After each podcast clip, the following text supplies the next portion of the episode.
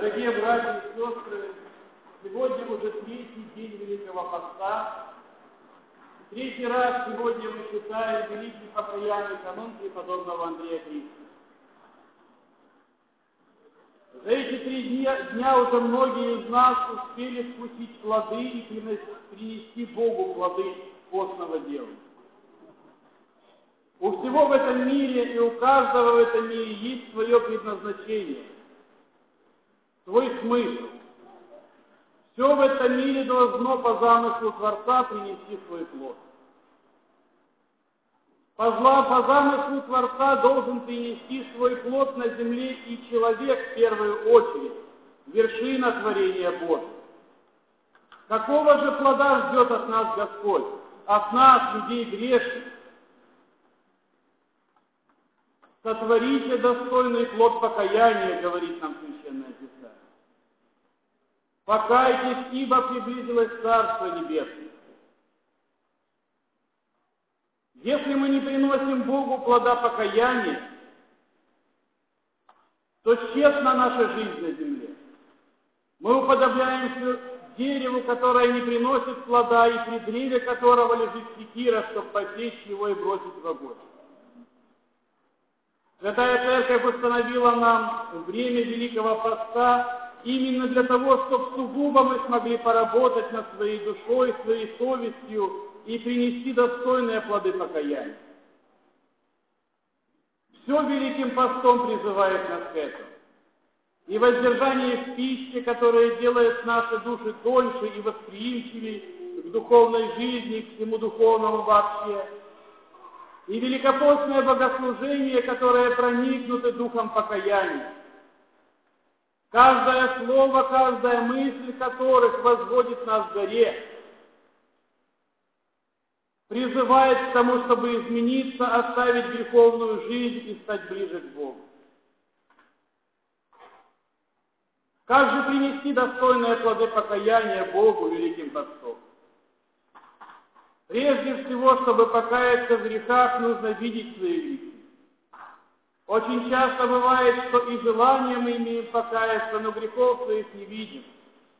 Именно для этого так часто в течение поста на всех службах в храмах Божией Церковь взывает словами преподобного Ефрема Сирина «Даруй Господи, зрите моя прегрешение».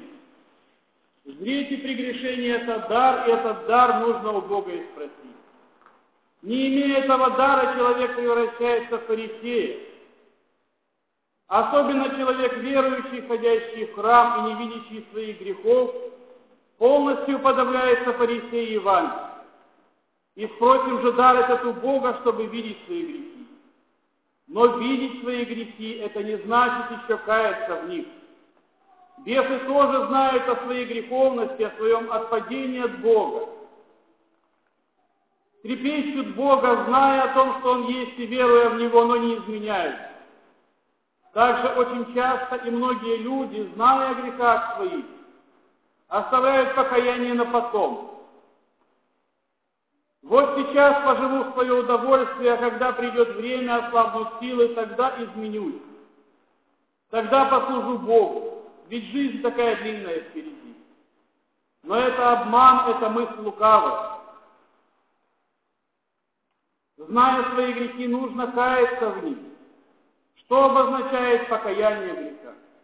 Это искреннее исповедание перед Богом твердым намерением больше грех не совершать. Тщетна и пуста наша исповедь бывает, когда мы, исповедуясь, не полагаем намерение исправить. Такая исповедь оскорбительна для Бога. Она не принесет пользы нашей душе. Тщетно и оскорбительно для Бога также исповедь, когда она не полная и не чистая, когда мы исповедуем одни грехи, а что-то оставляем на потом, я еще не готов исправиться в этом. Еще не пришло время мне, чтобы измениться. В этом каюсь, а вот это пусть пока остается со мной. Один неисповеданный грех перечеркивает, делает недействительной всю нашу исповедь и все наше покаяние. Покаяние пред Богом должно быть полным до самых глубин, до самых дальних уголков нашей души и нашего сердца. очищаясь в покаянии, получая прощение от Бога через священников в грехах своих, полагая намерение больше не грешить, изменить свою жизнь, мы имеем возможность по дару Богом данному Церкви Своей вкусить тело и крови Христовых, преподаваемых всем верующим в таинстве причащения, в таинстве Святой Евхаристии. В очищенное покаянием сердце может войти Христос через вкушение евхаристических даров, через приобщение к чаше божественной литургии. Входя в нас, Христос изменяет нас. Он делает нас другими людьми. Ведь каждый верующий человек, причащавшийся, знает, какие изменения производит в нем причащение святых Христовых тайн. Как те свойства нашего греховного естества, которыми мы боремся, но которые не могут победить, вдруг утихают и уходят на задний план. Вдруг из раздражительных, гневливых, злопамятных, нецеломудренных, жадных, мы после причащения тайн Христовых становимся мирными, тихими, любвеобильными, снисходительными к окружающим, кроткими. И это дар Божий. Это не наши с вами свойства, это Христос вошел в наше сердце, посетить нас свойствами своими, божественными. И как страшно, что недолго мы сохраняем в сердце благодать, даруемую нам Богом в причащении.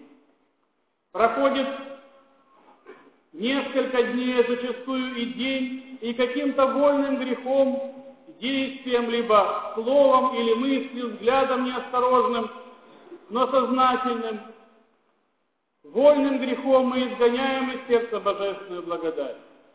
И приходит сокрушение, опустошение. Нас покинул тот, кто вселился в нас и сделал нас другими. Сокрушаясь в этом грехе, нужно его исповедать. Нужно жить так, чтобы каждое причащение было для нас поворотным этапом в жизни было точкой отсчета новой жизни, жизни без греха, жизни, которая не оскорбляет Бога, жизни, которая не изгоняет из нашего сердца благодать, входящую в нас святым причащением. Ко всему этому призывает нас Святая Православная Церковь в дни Великого Поста. Все для этого приуготовлено. Трапеза накрыта духовная для нас – покаянный канон преподобного Андрея Кристова, литургии прежде священных даров, родительские субботы, течение поста для того, чтобы в покаянии сердца вспомнить и родных, и близких, отошедших вечных. Похвала Пресвятой Богородицы, стояние Марии Египетской и многие-многие другие события и богослужения, совершаемые Церковью Великим Постом. Воистину великий пост весна духовна. Воистину для каждого из нас может принести такие плоды, которые потом будут питать нас в течение всего года, питать нашу духовную жизнь. Давайте же будем пользоваться этим, тем даром, который дал нам Бог, Святой Четыредесятник. Давайте сделаем так, чтобы она не прошла для нас впустую. Давайте возьмем от нее все, все то, что Бог дает нам сейчас. Желаю вам всем этого и божественного благословения. Пусть благословение Господне с вами да пребывает.